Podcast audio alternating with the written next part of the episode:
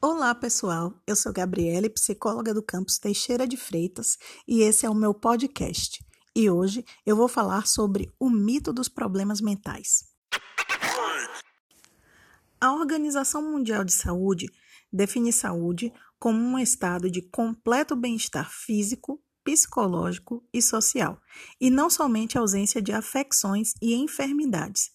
Então, olha só, a OMS está dizendo que saúde é um estado de completo bem-estar e também é a ausência de doenças.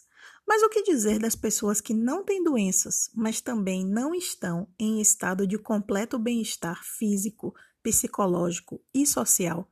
Elas possuem saúde ou não? Como questionou o psicanalista Laszlo Ávila, quem de nós poderia proclamar que possui completo bem-estar? Ávila diz que, mesmo que possamos dizer isto, seria apenas por um breve intervalo de tempo, um momento precário, frágil e intermitente. Num cenário em que temos pessoas que vivem em guerra e outros tipos de violências e violação de direitos humanos, ou cenários que pessoas se sentem sozinhas, infelizes ou insatisfeitos com algum aspecto da vida, não é difícil concluir que, em algum nível, todo mundo tem problemas. Laszlo Ávila chega a dizer que não há saúde mental. O que há é saúde do ser humano total, ou seja, saúde do corpo-mente, integrada ao ambiente natural e social.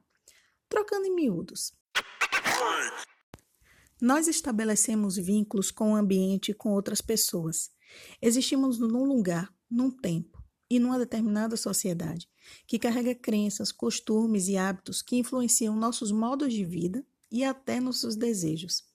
Então, em alguma medida, todo mundo é afetado por esses vínculos, que podem ser saudáveis ou não.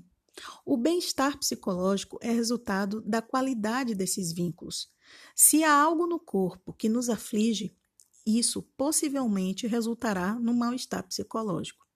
Se há algo que nos cerca, que aflige, isso também possivelmente resultará no mal-estar psicológico.